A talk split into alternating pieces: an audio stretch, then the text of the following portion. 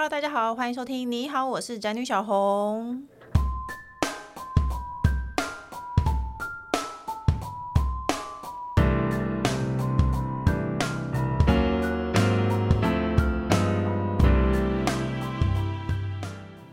主题是面对后疫情时代，孩子的教育与保护力足够吗？那从二零二零年开始呢，全球遭受到疫情的影响。那我相信很多大人啊，对于生活啊、生计啊，或者是说家庭生活的改变，都面临很巨大的转变。那呢，我们大人都不知道该怎么办。那现在回想起那段时间，我也觉得很恐怖。就是呢，全家人都在家工作，平常都不会看到的人，全部都一起在家工作，然后在家一直料理三餐，然后一直二十四小时面对着老公和小孩。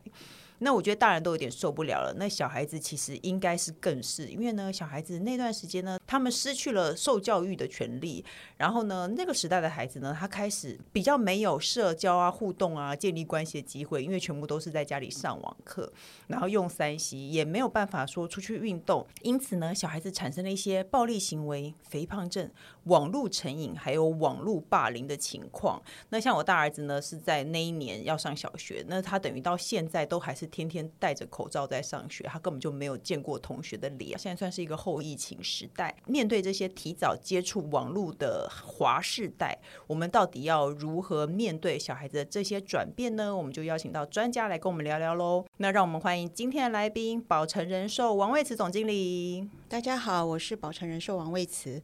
还有呢，清大教育心理与咨商学系的曾文志教授。嗨，各位大家好，我是曾文志。哎，那我们刚刚已经在跟那个总经理聊了，因为我问一下总经理小孩说他是高中生，是对，所以疫情的时候你有日子过得很苦吗？还是高中生已经无所谓了？其实我们各做各的，他在房间上课，哦、我在外面视讯开会，那坦白说也管不了他，也管不动他。哎，那很棒哎，那他不会喊饿哎。哦，那就是时时间到了，他出来吃饭就结束了。而且，哎，是不是高中生时间到了，叫他出来吃饭还要三催四请？哎，没错，因为像我们那个时候，我家的是两一个小学生，一哎，应该是一个即将是小学生，然后另外一个是中班生，每天就是在做饭，然后安排他们的运动，然后还有监督他们上网课。我现在想起那段日子，真的是身心非常的煎熬。对，因为除了要第一个叫他起床，嗯，就很痛苦。高中生也会吗？对，嗯，他一定要拖到最后一分钟，老师已经要点名了，嗯，他才起来，然后打开他的手机，也就是用手机连上线，嗯，嗯，然后你也没办法进去房间看他是不是真的有在上课，因为其实我觉得那段时间，我觉得差别最大的是小孩都天天关在家里。那我个人以前是不不太给小孩看电视的，我家电视一个礼拜看有没有打开一次，然后呢，可是，在那段时间开，为了想要图个清静。还有呢，小孩子真的是一直在看电脑了，对，然后还有我也会买一些网络上的 iPad 的课程给他上，所以呢，我觉得疫情期间小孩子对三 C 用品的粘着度好像变多了。然后我发现一件事情，小孩子在使用三 C 的时候，因为他反馈很快，所以呢，我我发现孩子常常在用三 C，他脾气会变暴躁。像我老公本来是一个温和的人，他他一开车的时候突然会变得很暴躁一样，所以曾教授也是也是，也是，所以大家都会这样，对不对？可是我觉得小孩对大人来说是开车，对小孩来说他真的会脾气会变暴躁。那时候我已经觉得说他们会眼睛不好，可是我现在一切我觉得眼睛不好是小事，他们的心理健康都恶化了。我们可不可以请曾教授来跟我们谈谈这件事该怎么办？其实各位谈家长谈的最大的一个担心，其实就是会觉得山西产品影响到孩子的心理健康了哈。嗯、我想这个疫情期间，其实不止考验孩子，其实我就觉得最大的考验，其实考验家长如何跟孩子相处。其实这个疫情啊，对儿童的心理健康，其实一定产生了很重大的影响。那根据 WHO 的一份研究报告显示，哈，其实在这个大流行期间哦。你们知道吗？全球的儿童跟青少年的这个忧郁症的患病率哈，提高了多少？你们猜一猜。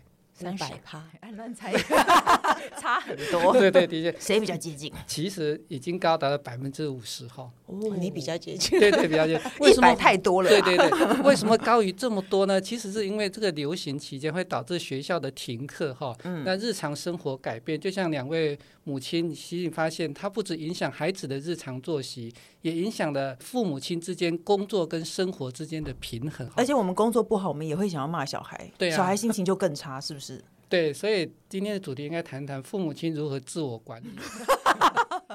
这不是我们的重点。对对对，对，嗨，其实除了日常生活改变，其实还挑战就是他怎么。缺乏一种面对面的社交活动，因为只要人，你只要发现，你只要一个礼拜不出门之后，其实你就会产生人人际的恐慌这样子，嗯，你就开始出去之后，你就不晓得怎么跟人互动了，所以这些这些问题都会产生青少年的焦虑跟压力的问题产生。那刚才有提到，为什么这个问题其实又会增加他的攻击性跟反抗性的行为会增加？为什么？因为他其实在这个过程当中，他其实没有办法去发泄他的情绪。还有他在互动过程当中，因为有时候就像电脑一样，其实你没有发现，它就像一个成瘾的行为。嗯，当他的这个大脑的那个多巴胺太多的时候，他就发现他需要更多的多巴胺才会平衡下，他会感觉愉快。嗯，所以三 C 产品本来就是一个，它有双面刃啊，它其实是好的，也有些很重大的影响。各位你们知道，其实现在 AI 哈。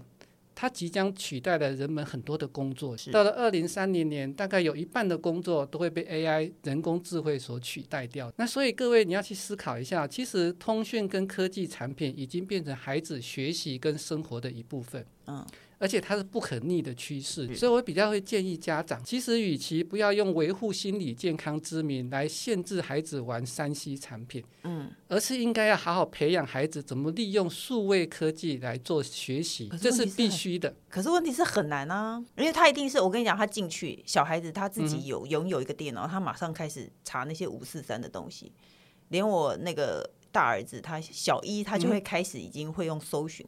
搜寻到任何他想看到的东西，那其实网络是很难锁。所以这也等一下，我们今天就是这个白皮书里面一直在强调的儿童的心理健康。其实我们今年就是想从一个任性的角度来思考。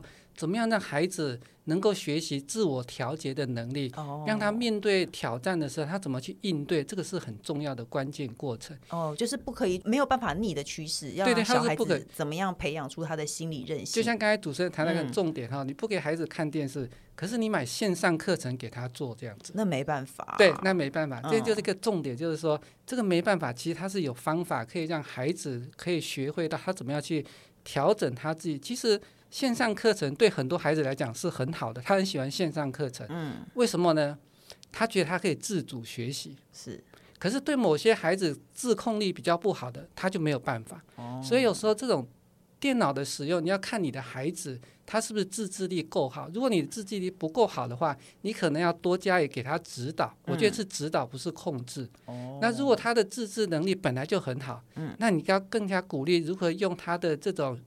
科技的学习帮助他自己能够自我成长跟自我的一个目标的确定，嗯，这就变得非常重要哦。因为我们刚好聊到保诚人寿的教育白皮书，嗯，那我们在一开始之前就已经先跟总经理聊到了，他说保诚人寿是二十年前就开始在关注儿童保护的保险公司，哎，为什么对这个议题？为什么保诚人寿对这个议题特别的关注？其实我们呃，当然现在有文献是说在，在呃二零三五年的时候，嗯，我们台湾会面临一个国安危机，嗯，就是都没有小孩了，嗯、真的吗？其实早，其实过去就已经呃死亡交叉了嘛，就是老年人跟这个儿儿童的这个比例，嗯，那我们其实，在很多年前，二十年前，我刚刚有提到，我们的是我们的集团，因为我们是国际公司，嗯，我们集团就会希望说，我们在当地的市场。我们需要选一个所谓这个合作的这个呃单位，嗯，然后来长期帮助这个单位，呃，我们所谓的公益团体。是。那我们当时就选择跟家福基金会，嗯，那我们当时选的议题，因为家福他所扶助的儿童有非常多广泛的一些范围，嗯，那我们当时就关注到一个议题，就是家暴，嗯，就是小孩子长期在暴力的这个阴影下。很难去做健康的呃成长，嗯，所以我们当时呃就决定就是要跟家福合作，关注这个儿童保护的议题，嗯，那呃我们这个二十多年下来，其实我们呃透过我们同源的呃同仁的动员，还有去对外募款，我们大概已经捐了上亿的这个钱给家福，哦，也扶助了大概两万八千多个孩子，嗯，那我们的做法就是因为。被家暴过后的孩子，他要怎么样走出这个阴影呢？所以我们就是买了所谓的彩虹屋，嗯，就是一个行动的这个车子，嗯、里面呢就是请一些工呃这个社工人员用画画的方式引导孩子慢慢的去走出这个阴影。嗯，那这几年来我们有看到蛮多的成绩之后，我们决定还是专注在儿童这个项目上。可是我们把范围过扩大了，因为时代在改变，环境在改变。嗯。其实刚刚讲到家暴哈，嗯，我之前也看到一些报道，就是说，其实，在疫情期间，家暴的情况比以前更严重。就像刚刚小红你也谈到，在家里面，家大人火气都上来了，所以就忍不住要打小孩。因为你不不能打小孩是错的，可是你二十四小时面对一个你听不太懂、他听不太懂人话的人，我我觉得这个事情是让让人很很生气的。对，嗯，所以呢，当然我们会持续在家。呃，就是家暴这个保护儿童这个方面之外，我们也关注到，就是刚刚教授也说的，后疫情时代，孩子的韧性够不够？是面对。更巨大的环境的变化跟挑战，刚、嗯、小红也说，大人都不知道怎么应应了，对，何况是孩子哦。所以我们就专专注在呃他们的健康，嗯，还有现在教育的一些问题。哦，那就等于从二十年前是关注在比较生理方面问题，现在已经进阶到心理。对，那其实我觉得啊，线上学习对我这样子的，应该是说我本身也是一个在网络讨生活的人，所以我觉得家里有电脑和网络都不是一件很稀奇的事情。我就觉得大家都有，可是其实有很。很多人家里是没有这样的环境的，或者是甚至说一些弱势家庭啊，比较偏乡方面的，他们对于网络学习其实是并没有办法，比较没有办法做到。然后还有一托父母自己也忙在外面讨生活，他们根本就没有办法监督孩子。其实我们是觉得弱势儿童需要的帮助，不是仅仅限于说刚刚讲到提供电脑啊，或者是呃这个硬体设备。是刚我们。讲到一连串的这种我们跟家福的合作，还有我们针对儿童议题这方面，嗯、呃，我们希望就是在各方面的资源上面都能够对儿童提供一些呃赞助。例如像我们二零零一年开始，呃，除了跟家福基金会的心愿娃公益活动，刚刚是讲针对这个家暴的部分。嗯，那这几年来，呃，我们其实也开始注意到呃小孩健康的问题。嗯，尤其是那个呃营养，尤其是弱势团体的小孩，哦嗯、他们因为他们的这个家里本身的环境，呃，跟他们的营养是没有办法同时兼顾的。嗯，所以呢，我们就从二零二零年开始扩展跟家福的合作，我们呃举办了一个真才实学这个食育计划。嗯，就是我们去跟这个单位合作，去告诉孩子什么样不一定要吃的很贵，嗯，但是你要挑对食物，要有营养。嗯，然后另外就是呃我们。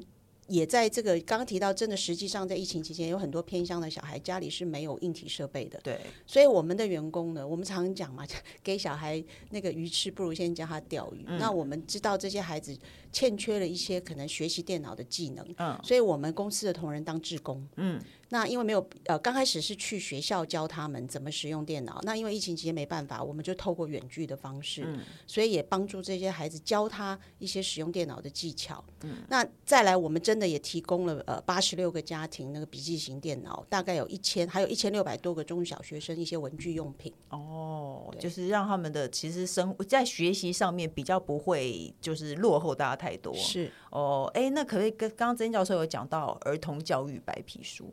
所以这个儿童教育白皮书后疫情时代的教育转型与展望，就是去年保诚人寿和那个曾教授合作嘛。嗯、那这个儿童教育白皮书主要是在讲什么？在讲这之前呢、啊，我来回应一下那个王总经理啊、哦。嗯、其实保诚人寿还有做一个很好的事情，就是说，据我们了解哈山西它的确会造成身心健康的影响哈。嗯。可是一个。儿童身心健康的影响，其实它这个原因是非常复杂的。嗯，它其实包含了儿童的个别差异性的问题。这样子，好，你看，对偏乡的孩子的心理健康跟城市的心理健康，那个是完全不同的概念。这样子，好，还有还有，最重要你讲到家庭背景，其实家庭背景是影响一个孩子能不能成功适应的很重要关键因素，叫家庭背景。嗯，好，就像很多偏乡的孩子，他父母亲。连三餐都有问题的，他所以没有额外时间去照顾孩子。嗯，可是像都市的，他有绝对的力量去照顾这些孩子，所以家庭背景也是很重要因素。欸，那像我们反而觉得啊，那个都市孩子比较不懂事，好像什么事情都要父母弄得好好的，然后你就会看到那些那个电视上新闻上，我说那孩子多懂事啊，六岁就会照顾阿公阿嬷。对，所以就是说，孩子的心理健康其实不只是他自己要过得好，嗯、他也没有一种能力再去考量到别人的需要，或者他从一个视野的拓展当中去看到这个世界运作的方式，就就变得非常重要。嗯、还有第三个很影响因素就是他的资源取得这样子。嗯、所以为什么在白皮书里面我们就发现一个很重要问题，就是说。像偏向，他很多资源都不足，所以他要上起线上课程来讲是困难重重这样子。嗯、好，所以这方面其实都会影响到孩子的心理健康。其实山西产品说实在，它只是影响非常小的一部分。真的吗？非常小的一部分。哎，可是我老公看了手机都不听我讲话哎。对，那些就重点。其实要真正考量到家庭之间的关系，嗯、手机为什么会主导成为变成你们关系当中的第三者这样子？嗯、这当然是等一下可以慢慢谈了哈。嗯。那回到这个。白皮书，我想这个这个还是很需要谢谢这个保诚人寿然后这个支持这个儿童教育白皮书的一种计划。那它其实主要是体认到这个疫情然后对全球教育造成很大的冲击，所以他就想透过这种产学合作方式来倡议教育转型，然后帮助儿童能够有面向未来的准备。这个面向未来的准备一直是保存在儿童教育工作上面一直的一个。很大的倡议的一种信念。白皮书呢，只要去了解全球教育，因为疫情就陷入混乱嘛，那我们就很想了解，在全球怎么去面对这个教育混乱，到底发生了什么事情，嗯，以及在台湾怎么样子去在这疫情期间做了什么样的表现。好，所以我们从一个刚开始去疫情对教育的影响，然后去讨论全球教育转型。当中的一些改变，还有这个教育转型当中带出了哪一些教育创新的东西？那再回归到台湾的教育到底发生了什么事情？其实我们这个白皮书啊，哈，访问了二十五个国中国小的老师、家长跟孩子，我们的资料发现啊，学生就是这些学校停课跟线上教学，很多人都会感到措手不及。可是所有的老师、家长跟学生也在这场困局当中。找到了一种创新的方法，找到一种怎么样子重新学习。所以在这个白皮书里面，我们就很发现，台湾其实它需要进行更多的投资了，好来加强教育系统、学习环境以及儿童的韧性。所以这个白皮书最大作用就是我们提出了后疫情时代的教育展望。嗯，我们提供了一个台湾教育更加坚韧的多系统的架构。嗯，这白皮书里面我们提出了一些愿景。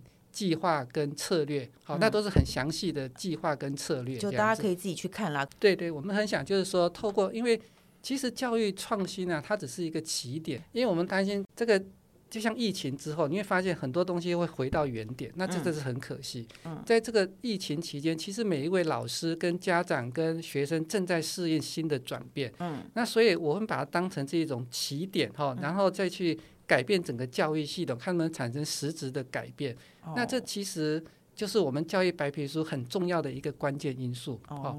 做一个推手啦。那当然后续可能还是要仰赖各地方政府的教育政策能不能开始去、嗯、呃落实啊，去共同关注。嗯，然后为为就是说为这个教育打造出一个更卓越、公平跟幸福的未来，这样子。Oh, 这就是保诚人寿一直在推广这个。教育白皮书很重要的理念，应该是有企业先发现这个问题，然后邀请专家来合作，然后最后让大家渐渐的重视。哎，那可是因为呢，刚刚教授有提到啊，为什么后疫情时代的培养韧性格外重要？那到底要怎么样培养呢？妈妈一定会很想知道。这个要不要谈谈韧性哈？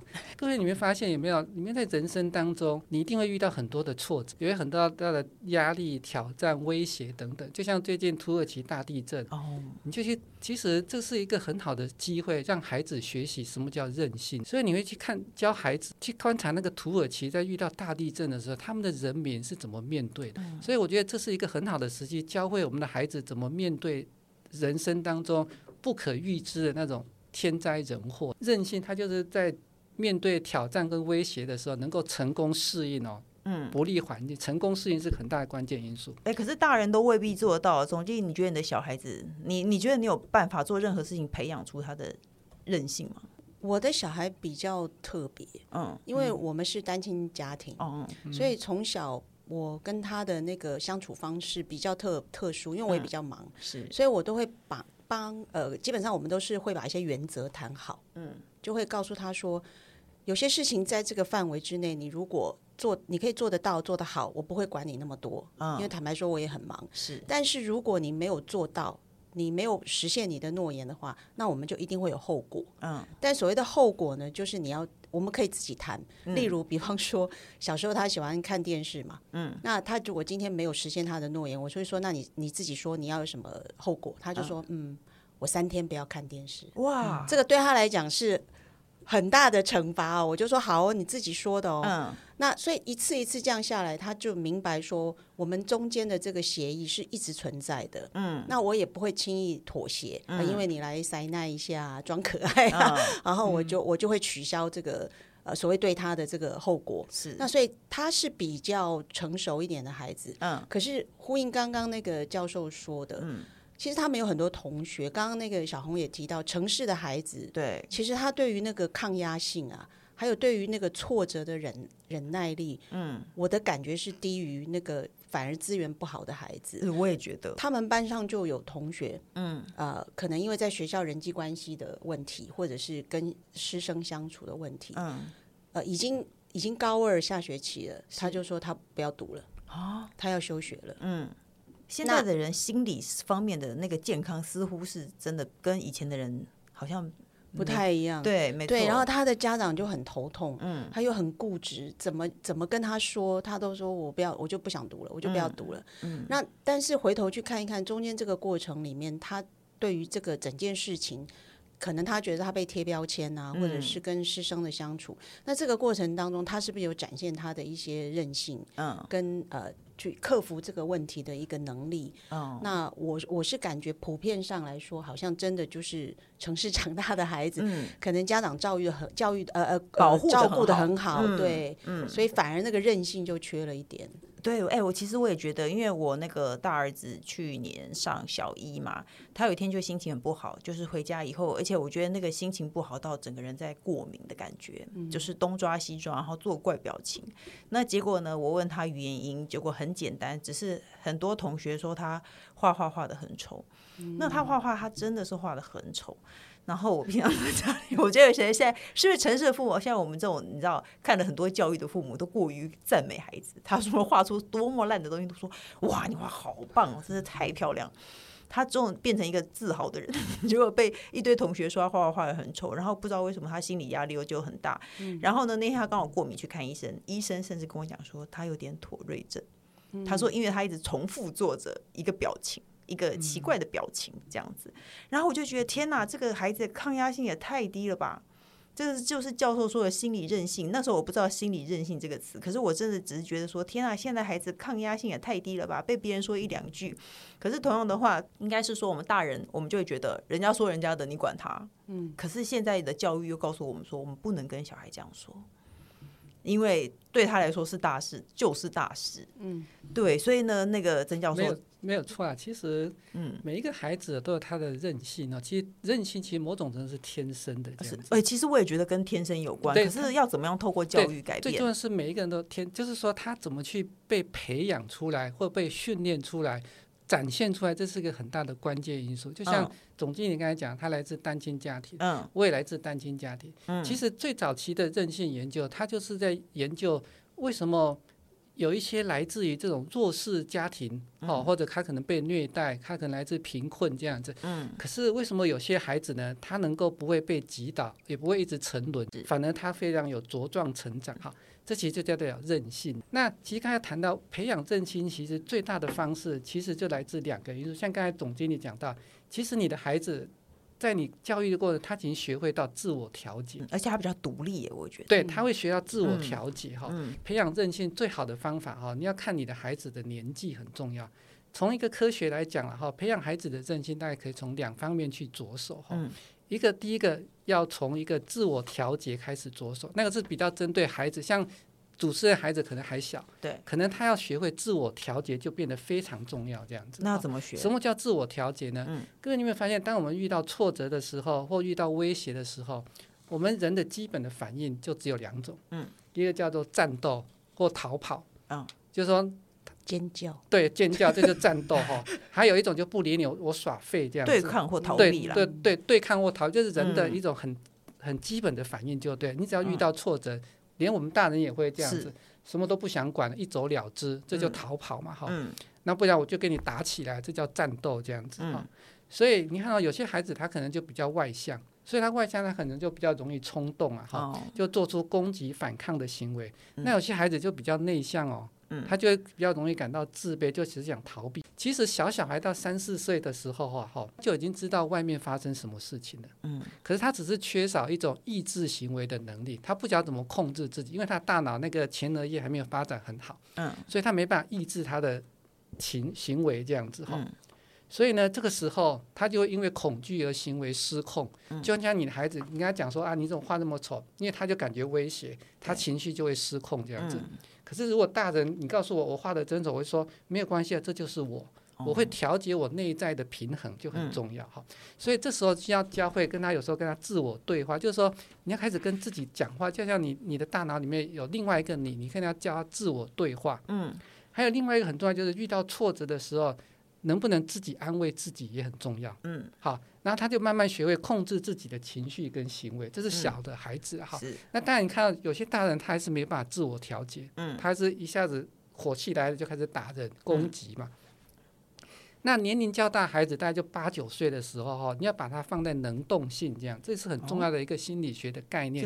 叫能动性，就是说我们能够做出和采取行动。来实现个人的目标，掌控自己的行为，这样子掌控自己的生活，就变得叫能动性。嗯，我知道我要做出什么选择跟行动。一个高中生哦，如果他说他要休学，这不一定不好哦。哦，如果他知道他自己要做出什么样的一种行动来实现他的目标，这很好。哎，可是看得开的父母很少啊。没有，这个东西就是要学啊，因为。你看很多国外的很多例子，他可以告诉你说，我就是不想学大，我现在先不念大学，我要去打工啊什么，就表示他的能动性啊，他自己知道他要做什么，他也知道他自己的目标，所以相对啊，这是有一个掌控的一种自主性的人生哈。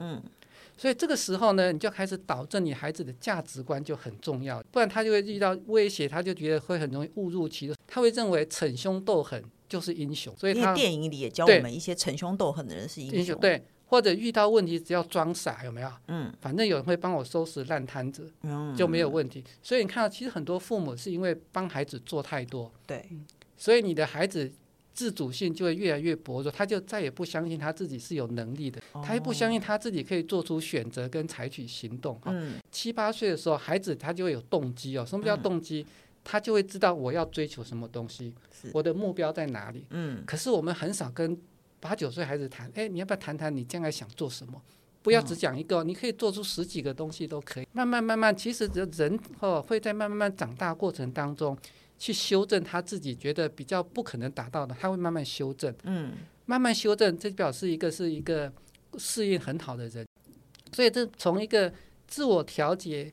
跟能动性的培养，他就可以慢慢培养他的韧性。我觉得这是两个很重要的基本的策略。哎，我觉得要学这些事情，真的不是我们这个节目短短的时间内可以学会的。因为大家真的有兴趣，可以去看宝成人寿和曾教授合作的这个教育白皮书。我觉得，因为里面不管是对于小孩的教育，或者是我觉得父母自己，其实看完以后都会会有一些启发。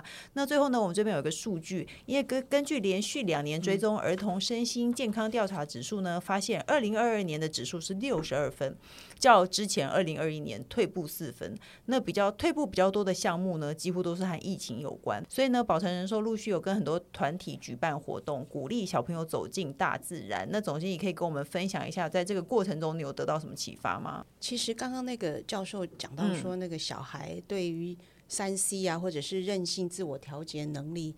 这个事情其实我觉得也是发生在大人身上，是，因因为其实我们常骂小孩说，你不要那个手机一直放在手上二十四小时不拿下来。其实我自己回头想想，我自己也 是，大人也都是这样说真的，只是我们觉得我们可以控制自己，而且我们有自己付网路费，对，那小孩没有，对，所以因为体验到这个事情，我们就第一件呃，我们希望能够积极去办的一个活动，第一个是在。呃，我们鼓励大人带着小孩放下三 C，哦，是一起走走出户外。嗯，所以我们呃在十一月的时候办了一个亲子工作坊。嗯，那这个亲子工作坊就是邀请我们的保护跟我们的员工，就是我们的客呃的我们的客户，带着孩子一起叫做三代同堂放下三 C。哦，那。呃，我们到北投那边去走一走，然后鼓励大家一起走路，呃，而且也会有导览员跟他们介绍，呃，这个北投其实环境是很好的。嗯，那呃，我们的同仁跟我们的客户呢，都觉得这个活动非常的棒，小孩子玩的很开心。嗯，而且现场我们也强迫大人，你不要一直看手机，是是，这很重要。对，你一定要跟着孩子一起参与活动。嗯，所以这是呃，我们体验到第一个，呃，我们要孩子放下呃三 C 之前，大人。学者也要放下三 C。嗯。那另外就是呃，我们今年呢也会再进一步的跟有一个非常有特色的一个团体，叫做台湾还我特色公园行动联盟。哦，我知道，携手合作，嗯，对，因为他们也是非常用心，就觉得要整个城市都是孩子的游乐场。哎，我觉得他们真的是一个很棒的团体耶。对，所以我们希望今年有一些大型的这个风街活动，嗯，把一些健康的游戏也导入到社区去。这个风街活动我真的有在注意，因为真的很有趣。因为我们小时候，我们就会说，我们小时候都在巷口跟同学、跟邻居玩。可是现在小孩有几个人真的在巷口玩？对，而且他们会用一些我们小时候，比方说跳格子啊，对，玩这些游，对这些游戏。嗯。所以这也是我们今年会去呃促成的一个大型的活动。嗯，那当然，我们之前有跟呃用心快乐，嗯，这个的团团体也是呃在偏乡小学，我刚刚提到，我们跟他们做一些用美术的方式啊，呃，去让孩子有一些。比方说他心情不好啊，或者是他不知道怎么表达，嗯、可以用绘画的方式来舒压，嗯、这个也是我们会持续进行。城市的孩子缺少运动，然后偏向孩子可能缺少一些艺术啊、教育的资源，所以其实也根据不一样的地方的孩子给予不一样的协助。对对，哎，我可以补充一下，这其实是很好。嗯、其实现在发现哈，其实最具有复原能力的力量是来自于大自然。哦，那是因为我们现在的。都市丛林很少跟亲近大自然，所以人的那种忧郁其实会越来越多，这很正常。其实我们人的本性也是这样，他需要走路。才不是呢！他需要走路，他需要走路。我们要坐车，U-bike 都借不到，因为每个人都在骑。那如果对于各各种教育有疑问呢，也可以参考一下教育白皮书，好不好？嗯、那最后呢，我们节目还有一个单元叫做“笔友青红灯”，我们要一起解决网友的问题。他说呢，我老公很热爱他的父母跟弟妹，我们交往第一次他就带他的父母一同出游，鬼遮眼的我后来还是跟他结婚。婚后各种出游都不会询问我的意见，不是携带父母就是弟妹。我不喜欢社交，所以全程我都很不自在。他们很爱拍照上传群组炫耀全家感情好，我也只能干笑配合。公公有时候比较事相，会说。都懒得出门，但婆婆还是会跟上，就变成我们夫妻加婆婆三人行。有次公婆在外过夜，老公居然订四人房。旅程结束，我一直跟他吵架，他还深切跟我说四人房比较便宜。我曾经问他，单独跟我出去很可怕吗？还是我只是他完成婚姻目标工具人？好重的话，他答应我，他答应我会多单独带我出去，但那也只是说说而已。请问我该怎么办呢？他是害怕休假的蜜蜂。曾教授，你一定没有想受想到你会遇到这么琐碎的家庭问题吧？不会啊，这个问题很有趣啊。那你觉得应该怎么解决？好，我来谈谈我的想法。哦天哪，有专业人士回答这么琐碎的家庭问题耶？这个其实跟我突然想到一个问题，譬如说哈，他说订四人房，嗯，可以省比较多钱，嗯，他有没有问过他的先生，省下的钱我能不能拿来用这样子？不要说多给我添加几件新衣服啊，这样哈，哦、没有，我是跟各位分享，其实这个问题没有答案哈，嗯、这其实需要智慧的方式去思考哈。可可听起来他先生就是没什么智慧，没关系，重点不在于先生哦，嗯、这个就像蜜蜂有工蜂有这种蜂王哦，觉得、嗯、这个问题让我联想到一个千古难题：如果我的妈妈和我的太太同时掉到水里，对我应该先做先救谁？这样，我想各位都听过这个，没错，很难题。各位你会发现你答案是什么哈？那你打算先救谁？没有答案哈，我们现在谈谈，好，重点重点来了哈，不给答案，没有重点就是说，你要回归到你问这个问题的动机是什么？嗯，好，你为什么要先问，要先救我，还要先救你的妈妈这样？因为我觉得我不受重视。对，好，这就重点哈，所以。我想问蜜蜂哈，你的动机是想赢得你在这个家庭中的地位，还是要获得亲密关系这样子？我觉得他只是想要地位，他想要有发生的机会。我不想要跟公婆住在一起。很好啊，嗯、那你就要开始考虑这个这个动机哦，因为这两个目标常常会发生冲突这样子。嗯、好，那你要思考，其实无论选择哪一个目标，你只要去计划、耍点手段、采取行动，你大概就可以达到你的目标。但是你也要开始反思哦。你达到这个目标之后会有什么结果？嗯，你可能赢得了地位，可是却失去了亲密关系，这样子。嗯，你也可能牺牲了地位，可是却增加了亲密关系。哦，所以这就取决于哪一个价值观对你来讲是比较重要的。哎，你这就是读书人的答案，不给人家正确答案，然后就说随便你。其实 不是，他绕了一大圈，就是都可以。没有没有，有得必有失。对，有得必有失。重点哈，你看那个韧性，它其实就是就像那个能动性，它需要在两个冲突之间，他自己要做选择，很重要。这样。哎，我们不要问读书人，富人，你觉得？没有，我还没讲完，我还没讲完。我要关掉读书人的麦克风。重点来了，这个不是读书人，这个其实是很有趣的思考，就是说，那你有没有想到，有没有两全其美、大获全胜的方法？当然有哈，是什么？也就是既赢得地位又赢得亲密关系。是什么？没有，这就是婚姻的艺术。为什么是因为这跟培养韧性一样？帮我关掉读书的麦克风。没有，因为今天谈韧性哈，其实韧性的就是说，你必须要在两个冲突的目标当中，嗯，没有一个打扰，可是你要自己选择哪一个答案是对的。所以婚姻的最高境界是胜在无形，哦，利权且久，这是《孙子兵法》讲的，嗯。你看到、哦、你要胜利还是你要利益，这很重要。这样子，嗯、当然吵架真的不能解决问题了。嗯，所以我觉得还是需要建议蜜蜂去调整你自己的，先调节你自己的情绪。嗯，然后心平去契合去追求你觉得认为最珍贵的东西。这样子，当然这个家庭认为一定很多问题在掺杂其中。嗯，可是解铃还需系铃人，重点就是这个蜜蜂。你自己的感受，你要的方式，婚姻是什么？你要还是很深刻的是，如果你没有得到你的地位，可是你得到亲密关系，这也很好，啊、那个是利嘛，好利。嗯，好吧，那总经理你有什么看法？啊、你会不会觉得读书人的意见很长？然后听完以后，突然还是不知道自己该怎么做。其实以前呃，因为我刚刚讲说那个我们是这个，我现在是单身嘛，嗯，嗯但是以前呢。假设是以前我如果还有婚姻关系的时候，嗯、我就会非常同情这位投书人。嗯、是，可是现在呢，因为我小孩高二了，嗯，我马上就要思考到说，假如以后我要当婆婆的时候，嗯哦、你小孩的老婆不准他带，对，那我也很可怜呢、啊。哦，那 换位思考。可是呢，嗯、自己常常就要提醒自己要做个事相的婆婆。嗯，那我就会像像我儿子，我现在就会跟他说，呃。你要想想看哦，你将来娶的那个老婆，嗯，人家也是妈妈的宝贝，从小手心手心捧在大的一个女儿，是。你要对她好，嗯。那当然，我有时候也很想要跟你们在一起，可是呢，我觉得假设我现在讲说未来，我自己想象我是一个婆婆，我就要识相一点，嗯，那不要那么经常了，偶尔啦，嗯，比方说一个月或者是三个月一次。大家一起出去玩一玩，嗯，那过夜一定不能住在同一个房间，是。这个这个有时候是双方互相的，那但是也要呃觉得说这个老公真的很棒，这么爱他的父母，嗯，这么爱他的家人，如果能够有一点同理心，嗯，去思考这件事情，当然如果呃婆婆本身或者是家人本身能够也多一点体谅，嗯，就是人家嫁来你家也是从陌生的环境过来，嗯，啊，多多多有一点同理心。关系可能会好一点，当然我自己也在勉励当中，因为我还没有真的当婆婆，我现在自己在思考说，如果我今天未来有一个媳妇的话，嗯，那我也曾经当过媳妇，我要怎么样？希望能够跟这个家庭关系会好一点。哦，哎，这样很对，教授，我跟你讲，这个不对啊，不要，我我要关掉你的麦克风。等一下，这个这个总然后突然激烈的争辩，又节目延长半小时。不是不会，其实。这个东西要其实变成应该那投诉者应该是害怕休假日的蜜蜂的婆婆这样子。